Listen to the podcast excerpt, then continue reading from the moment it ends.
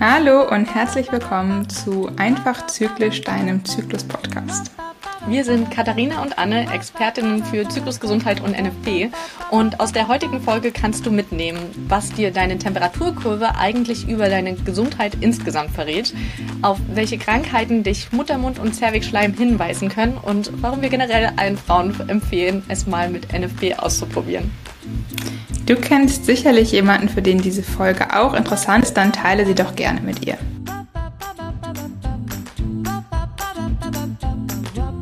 Katharina, in meiner großen Zyklusuni begleite ich ja die Frauen immer auf ihrem Weg zu beschwerdefreien und sorgenfreien Zyklen.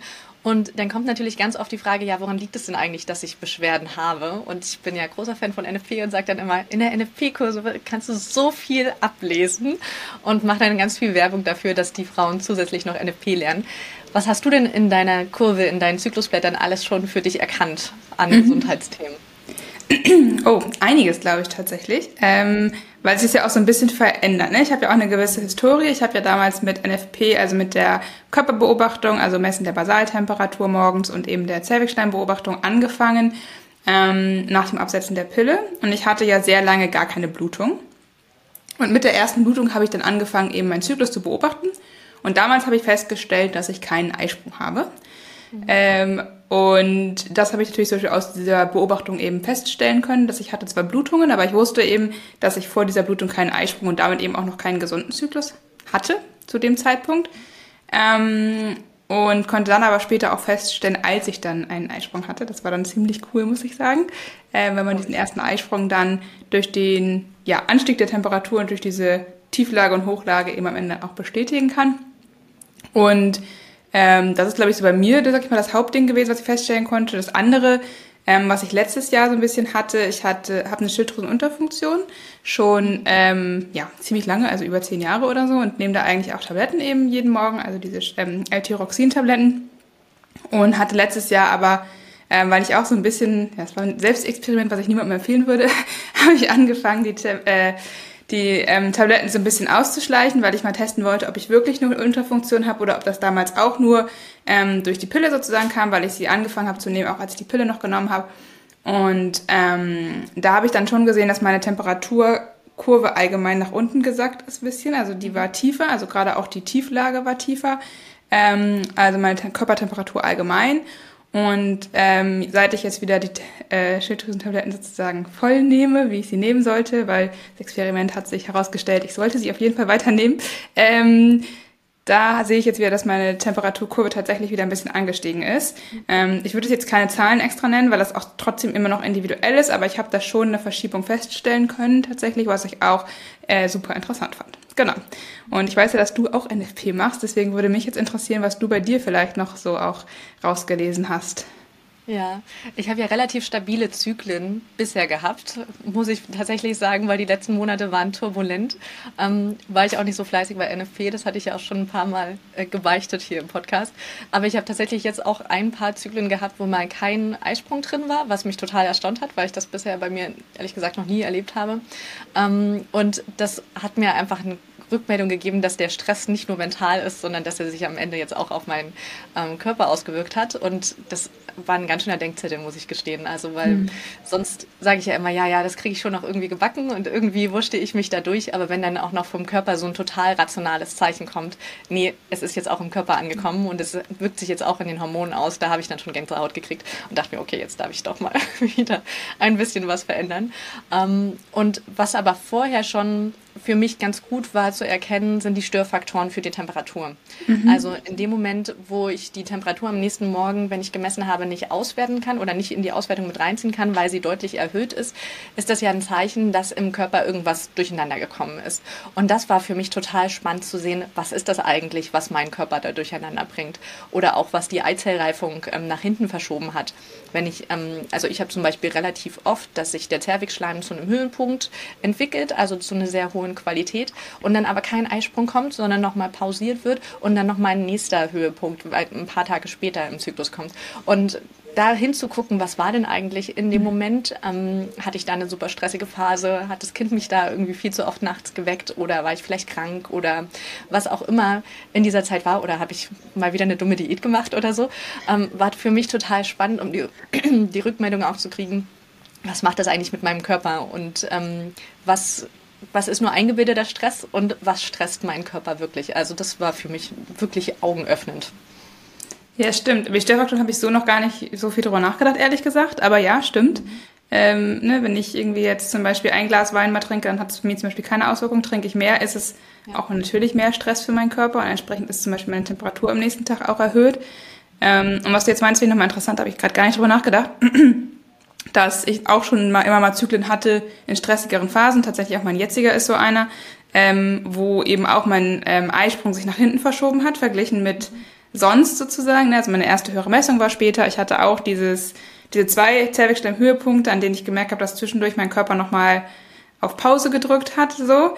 Ähm, und das stimmt, das finde ich auch immer interessant zu reflektieren, was denn da irgendwie war. Bei mir muss ich sagen, dieses Mal waren es, glaube ich, jetzt mehrere Dinge, deswegen kann ich nicht so auf eine Sache, glaube ich, festlegen, aber ich finde es auch interessant, das für sich zu beobachten, wie du schon sagst.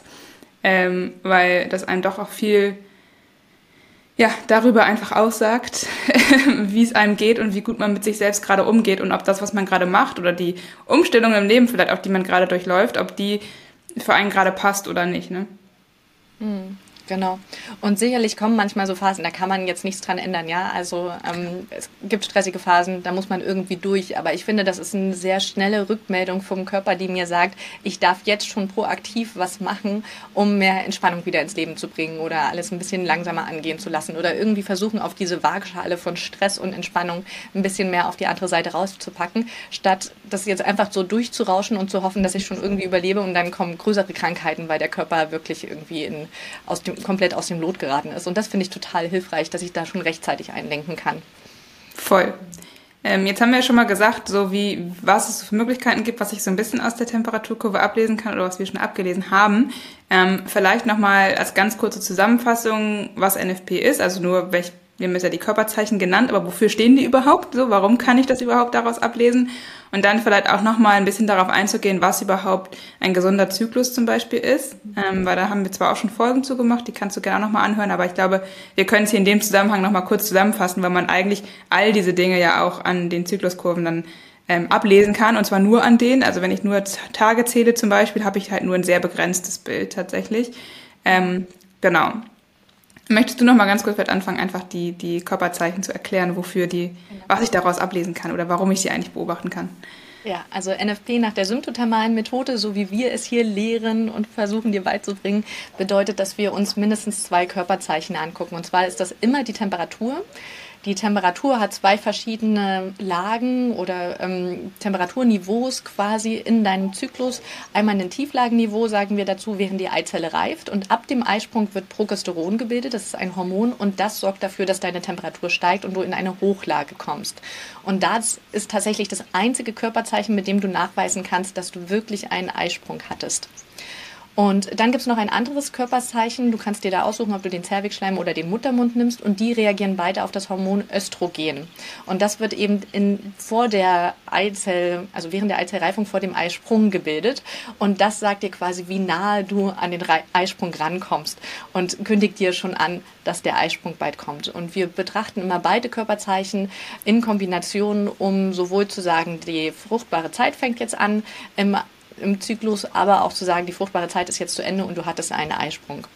Und dadurch, dass wir diese zwei verschiedenen Hormone uns angucken, die, ähm, können wir eben ganz viele verschiedene Sachen in unserem Zyklus rauslesen. Und ein gesunder Zyklus, ja, du hattest es jetzt schon gesagt, also insgesamt sollte es eine Länge zwischen 23 und 35 Tagen haben. Es darf auch mal rausfallen, aber die meisten, allermeisten Zyklen sollten möglichst in diesem Zeitraum sein. Der Eisprung sollte stattfinden, wie du auch schon bei dir gesagt hattest. Ähm, auch da darf ein bis zwei Zyklen pro Jahr dürfen mal ohne Eisprung sein. Wir sind einfach kein Uhrwerk, was immer gleich tickt und wir reagieren auf die Umwelt. Aber wenn es mehr ist, zeigt es schon, dass dem Körper irgendwie es schwerfällt und dann darf man auf Ursachenforschung gehen Und ähm, tatsächlich ist noch die Zeit vom Eisprung dann bis zur nächsten Menstruation ganz interessant. Wie lang die ist, darüber haben wir noch gar nicht geredet. Willst du da mal einhaken? Ja, sehr gerne.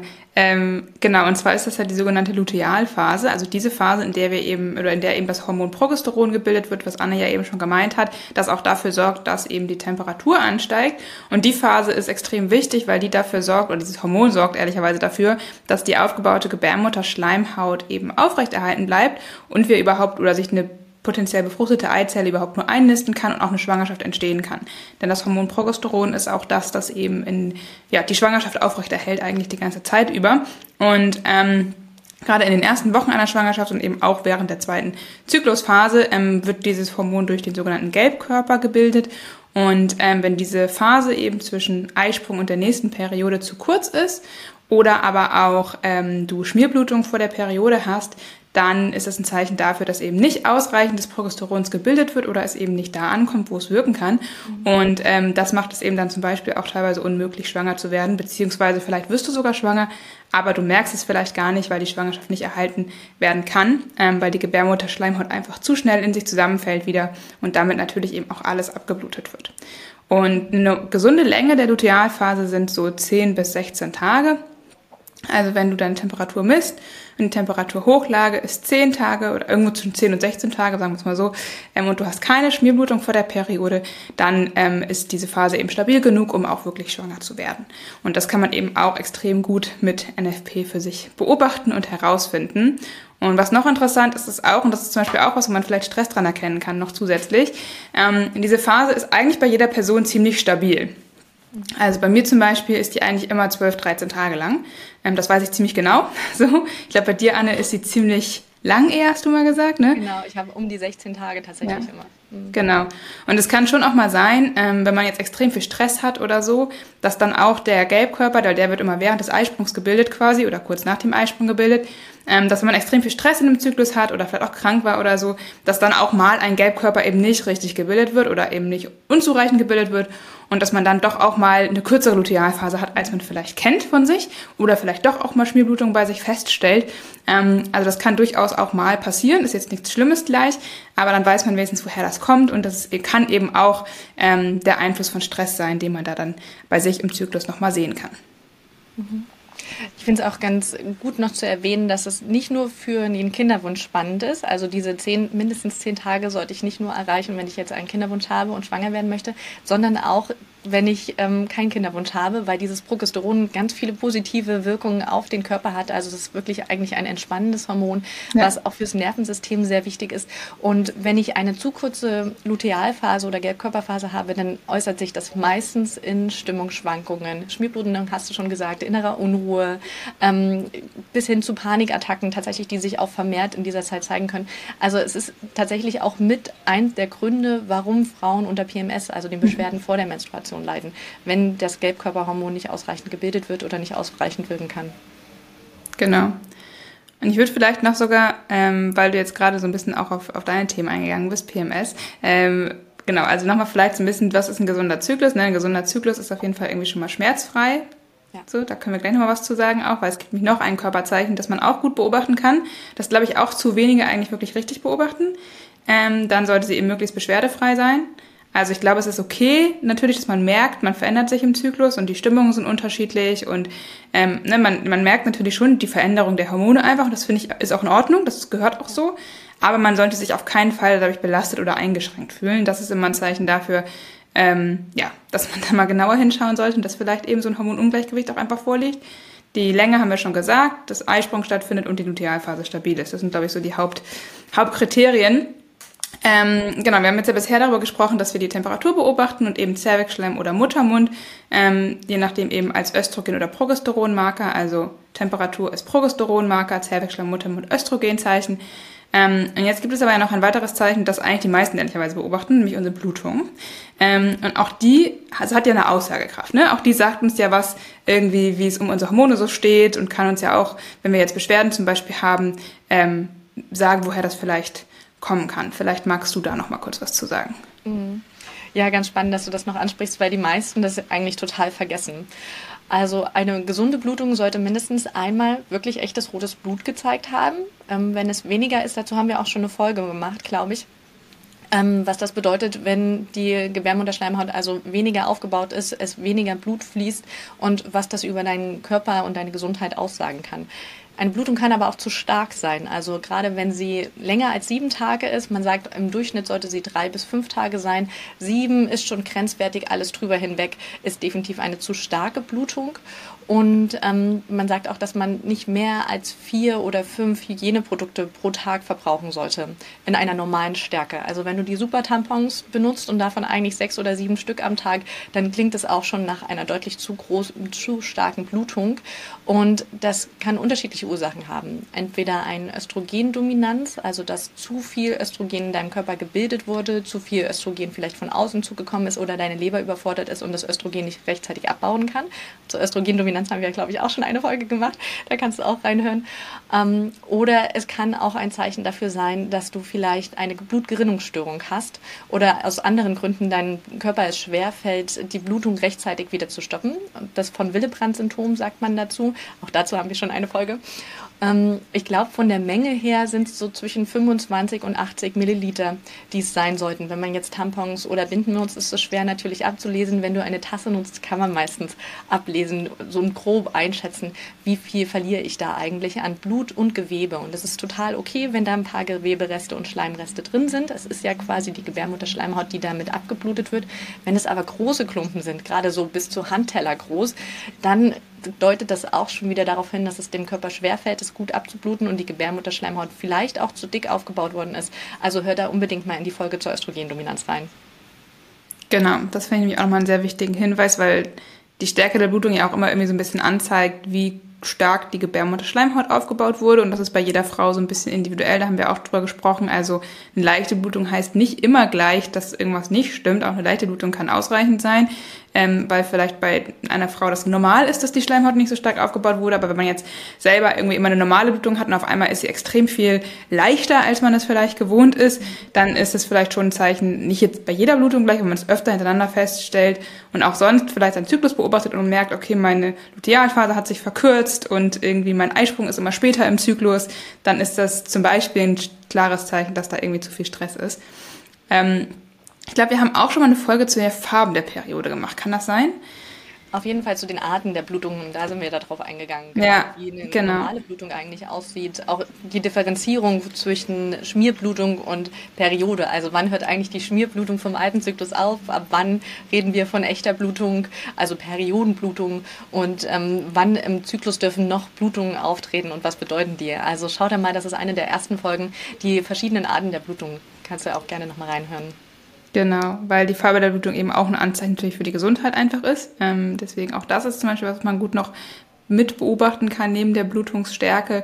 Und wenn wir jetzt hier schon über NFP und Gesundheit sprechen, vielleicht können wir auch nochmal darüber sprechen. Wir sagen immer, wir beobachten nur Zervixschleim, da haben wir auch schon mal eine Folge zu gemacht und wir haben ja auch schon mal darüber gesprochen, was denn der Unterschied zwischen Zervixschleim und irgendwie anderem Ausfluss ist. Ähm, aber wenn wir jetzt hier schon darüber sprechen, äh, was wir an Gesundheit und Zyklus an NFP-Kurven so ähm, auswerten können, können wir da vielleicht ja auch noch mal ganz kurz ähm, drauf eingehen, weil auch da ähm, kann man ja unterscheiden, sag ich mal, zwischen Zervixschleim und irgendwie Ausfluss, der zum Beispiel Zeichen einer Infektion sein kann. Mhm. Genau, also es gibt ja die unterschiedlichsten Ausflüsse. Ne? Einmal den, was wir Zervixschleim nennen, der den Muttermund in manchen Zyklustagen verschließt und an anderen dafür sorgt, ähm, dass die Spermien an unseren fruchtbaren Tagen auch bis in die Gebärmutter gelangen können und diese in dieser Zeit auch versorgen. Dann haben wir natürlich auch noch den Erregungsschleim, der sein kann, wenn wir uns sexuell erregt fühlen oder vielleicht Verkehr hatten.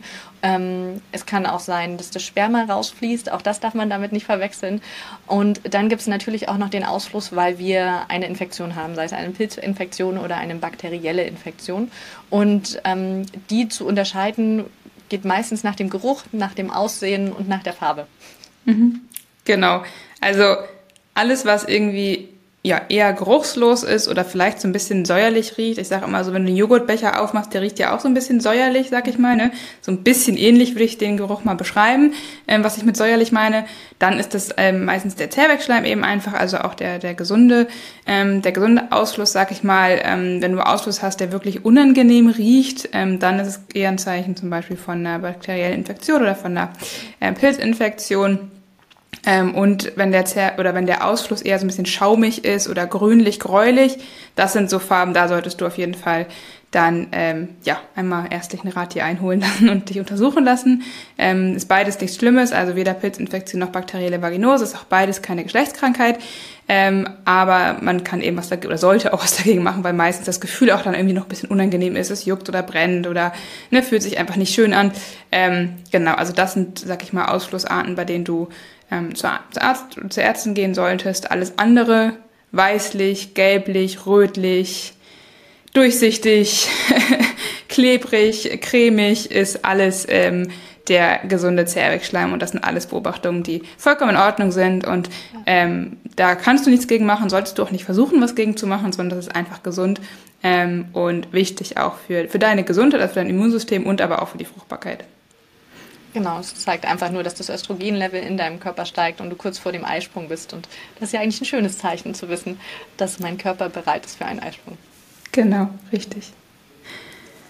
Sehr gut. Hast du noch was, was du erwähnen möchtest, was wir aus den NFP-Kurven ablesen können, was Gesundheit angeht? Ich meine, man kann ja aus diesen Körperzeichen enorm viel, haben wir jetzt auch gerade besprochen, irgendwie ablesen. Ähm, ich finde es immer wieder super, super spannend und finde es total cool, das auch so, so seinen Körper zu lesen oder auch deine Körperzeichen zu lesen einfach. Ne? Also man, meine Erfahrung ist, wenn man NFP anfängt anzuwenden, dass man allgemein einfach automatisch mehr auf sich und seinen Körper achtet und irgendwie so ein bisschen intuitiver wird, was ich total angenehm finde. ähm, und man sich selbst auch nochmal neu und besser kennenlernt. So. Ich weiß nicht, ob das bei dir auch so ist. Total, total. Und vor allem, weil ähm, ich liebe es ja irgendwie so rational Zahlen, Daten, Fakten basierte Aussagen treffen zu können. Und da habe ich halt plötzlich Zahlen, Daten, Fakten, weil das eben wirklich was Messbares ist mhm. und was, was man in feste Kategorien einordnen kann und nicht nur noch ein Gefühl bleibt. Und das hat mir total geholfen von so ein, oh, ich fühle mich irgendwie merkwürdig, was ist das? Ich kann es nicht benennen, hin zu, ah, guck mal, mein Körper geht es gerade nicht so gut oder mein Körper geht es gerade wieder klasse. Ähm, aber weil du gefragt hattest, ob ich noch was ergänzen würde, wir haben uns ja jetzt die Temperatur angeguckt, wir haben uns den Zervixschleim angeguckt, aber den Muttermund zum Beispiel jetzt noch nicht. Und beim Muttermund kann man vielleicht nicht ganz so viel ablesen wie beim Zervixschleim, weil der sich zwar also über das Östrogen auch verändert und da sieht man auch, okay, war der jetzt eine Pause in der Veränderung, also in der Eizellreifung, ähm, aber der verändert sich jetzt zum Beispiel seltener durch eine Krankheit. Es kann sein, dass wir da kleine Knuppelchen drauf ähm, spüren. Das könnte zum Beispiel Warzen sein sein, das können Viren sein, die sich daran festsetzen. Also wenn du das plötzlich bei dir einen kleinen Knuppel oder eine kleine Verhärtung spürst, dann geh unbedingt mal zum Arzt mhm. ähm, oder zur Ärztin. Ansonsten verändert der sich zum Beispiel auch nach der Geburt. Also normalerweise ist die Öffnung in der Mitte ein kleines rundes Löchlein, was sich mal weitet um die fruchtbare Zeit oder auch eher sich geschlossen anfühlt. Nach der Geburt ist es dann wahrscheinlich eher ein Schlitz, also wenn ich vaginal geboren habe. Auch das ist ähm, nichts Schlimmes, sondern das zeigt einfach, die Geburt hat Spuren bei dir hinterlassen und du kannst trotzdem den Muttermund weiterhin auswerten. Es kann sich ein bisschen zurückbilden über die Zeit. Also dass direkt nach der Geburt es sich anders anfühlt als dann ein, zwei, drei Jahre nach der Geburt. Ähm, ist einfach auch schön und spannend zu sehen, wie sich der Körper wieder regeneriert und entwickelt. Aber das macht dich jetzt nicht, also macht den Muttermund nicht schlechter oder besser, je nachdem, wie die Öffnung da drin aussieht. Sehr cool. Genau, also wir können wirklich mit NFP enorm viel bestimmen und nicht eben nur irgendwie, wann wir fruchtbar sind und wann nicht, was natürlich auch super hilfreich ist. Und ich glaube, das ist der Grund, warum die meisten auch mit NFP anfangen, weil sie entweder sagen so, oh, ich würde gern hormonfrei verhüten und ich finde das äh, spannend und will meinen Körper irgendwie auch besser kennenlernen oder weil sie eben sagen, hey, ich habe hab einen Kinderwunsch und ähm, möchte auch dafür feststellen, wann bin ich fruchtbar, wann bin ich nicht fruchtbar. Aber gerade bei Kinderwunsch ist es eben wichtig auch zu schauen, ob diese Lutealphase stabil ist. Ne? Und ob überhaupt ein Eisprung stattfindet, das ist natürlich schon mal beides super wichtig. Ähm, und aber auch, wie du ja vorhin gesagt hast, auch bei Zyklusbeschwerden, ne? bei PMS, bei Periodenschmerzen ist es einfach ähm, cool, wenn man den Zyklus beobachtet und dafür sich auch so ein paar Sachen einfach mal herausfinden kann. Ja. äh, und da finde ich NFP einfach immer aus diesen drei Gründen eigentlich, ne? Verhütung, Kinderwunsch, Zyklus, Gesundheit, ähm, kann ich NFP einfach immer nur zu 100% empfehlen. ähm, und wenn du jetzt dich auch für NFP interessierst und das zum Beispiel zur Verhütung oder für den Kinderwunsch lernen möchtest, ähm, ich habe ja Online-Kurse, einmal meinen NFP-Online-Kurs natürlich sicher für NFP zur hormonfreien Verhütung und den Kurs schneller schwanger für NFP bei Kinderwunsch. Und bei beiden geht es auch so ein bisschen um Zyklusgesundheit in den Modulen am Ende. Ähm, beim Kinderwunschkurs noch ein bisschen mehr, weil da eben der Fokus noch ein bisschen verstärkter darauf liegt, dass der Zyklus eben auch gesund sein muss, um schwanger zu werden. Und die Kurse ähm, kann man immer kaufen, aber die nächsten Gruppen starten im Herbst. Und wenn du Interesse hast, dann schreib dich gerne kostenlos und unverbindlich auf die Interessentenliste. Äh, dann kriegst du weitere Infos zum Kursstart, also zum Anmeldestart und dann eben auch, meistens gibt es davor nochmal ein kostenloses Webinar.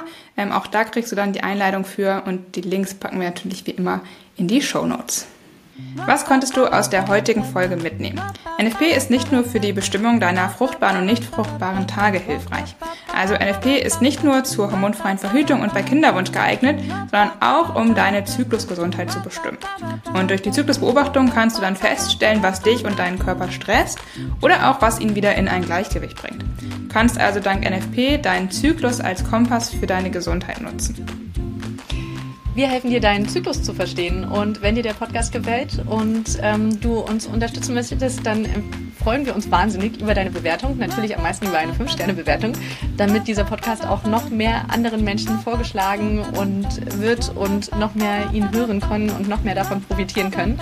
Und wir würden uns auch total freuen, wenn du nächste Woche wieder dabei bist. Da reden wir über Koffein und Zyklus, also wie sich Koffein auf deine Zyklusgesundheit auswirkt. Und ja, in der Zwischenzeit findest du uns auf allen Social Media Kanälen und Webseiten und so weiter. Und die Links findest du natürlich in den Show Notes. Genau, und bei PMS und Menstruationsbeschwerden, da kannst du dich am besten an Anne wenden unter Fraulichkeit. Und für die Themen Kinderwunsch und auch NFP bei Kinderwunsch oder zur hormonfreien Verhütung am besten an mich, at bei Instagram. Und genau, alle Links dazu packen wir in die Show Notes. Und wenn du Themenwünsche hast, dann schreib uns doch gerne an einfachzyklisch at gmail.com. Bis dann. Bis dann.